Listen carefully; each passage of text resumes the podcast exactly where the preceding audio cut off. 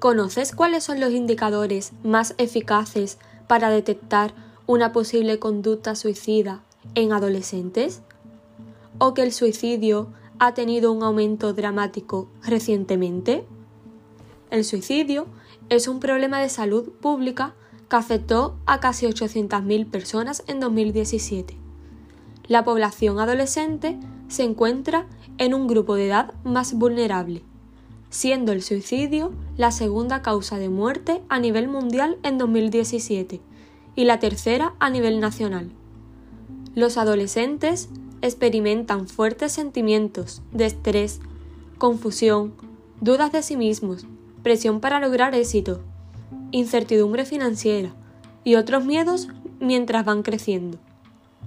Para algunos adolescentes, el divorcio, la formación de una nueva familia con padrastros y hermanastros o las mudanzas a otras nuevas comunidades pueden perturbarlos e intensificarse las dudas acerca de sí mismos.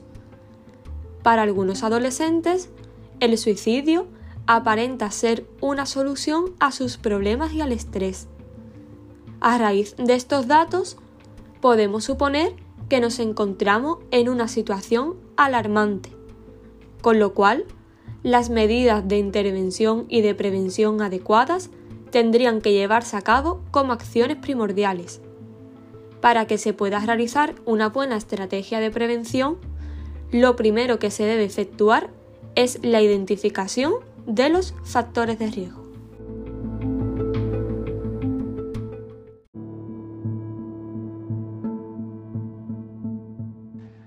Se ha comprobado que indagar sobre la ideación suicida puede aumentar las tendencias suicidas, considerando los factores principales de riesgo, el estado mental de esa persona en dicho momento, patologías mentales como depresión o ansiedad, intentos suicidas previos, enfermedades previas, enfermedades mentales familiares, consumo de drogas y alcohol, la falta de apoyo social, sentimiento de soledad y de culpa, y el estigma que cada sociedad y cultura tiende acerca de las enfermedades mentales.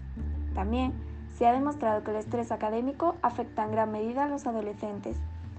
Se señalan más casos de suicidio en adolescentes de sexo femenino y adolescentes con desventaja socioeconómica. Además, los estudios consultados han demostrado que la mayoría de los adolescentes que se suicidan dejan publicaciones haciendo referencias a ideas suicidas en foros y de redes sociales.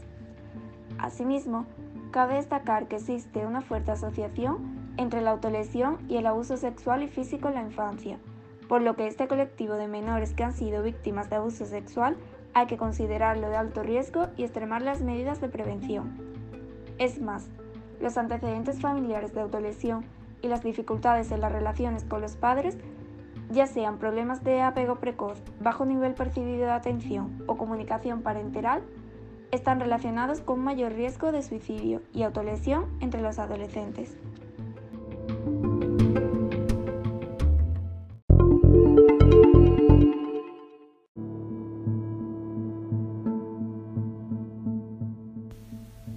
Se comete el fallo de pensar que los adolescentes con ideación suicida son personas con pocas necesidades, pero todo lo contrario.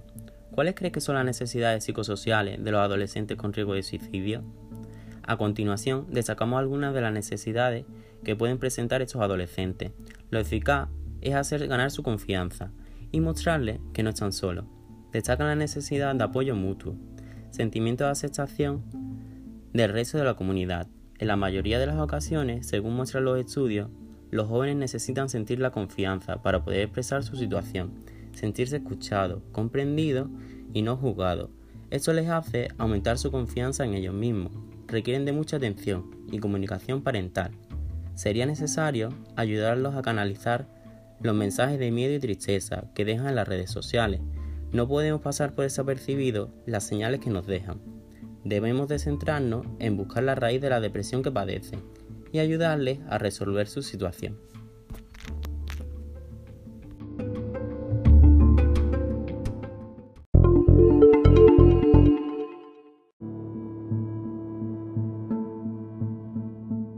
¿Cómo crees que actúa el personal sanitario ante este tipo de intervenir en estas situaciones puede ser complicado? Según estudios consultados, se ha comprobado que la forma más eficaz de evaluar el riesgo suicida es la utilización de la atención primaria. Es bueno detectar precozmente cualquier síntoma que nos pueda hacer sospechar algún problema de malestar emocional y salud mental del menor y realizar una entrevista dirigida a reconocer factores de riesgo. Se recomienda hacer preguntas a los pacientes, preferentemente neutrales y directas, y observar en todo momento los gestos, ya que podrían servirnos de gran ayuda, así como la comunicación verbal y no verbal del paciente. También es importante percibir las alteraciones sensoriales, como son el déficit de atención, déficit de habilidades sociales y déficit de autorregulación. Se pueden observar discrepancias entre el contenido del discurso y las expresiones faciales, es decir, las señales no verbales de aprobación.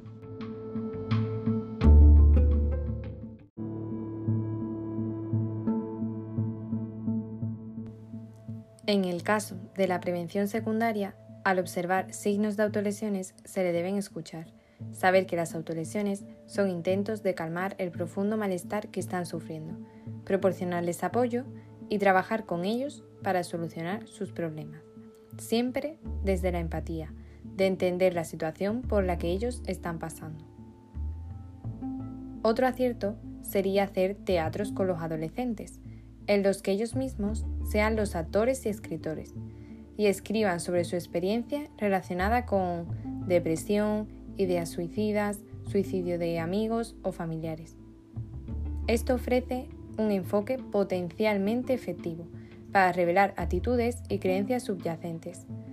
Hacen que se sientan más cómodos y es una herramienta útil para generar un diálogo interpersonal, según han demostrado los estudios.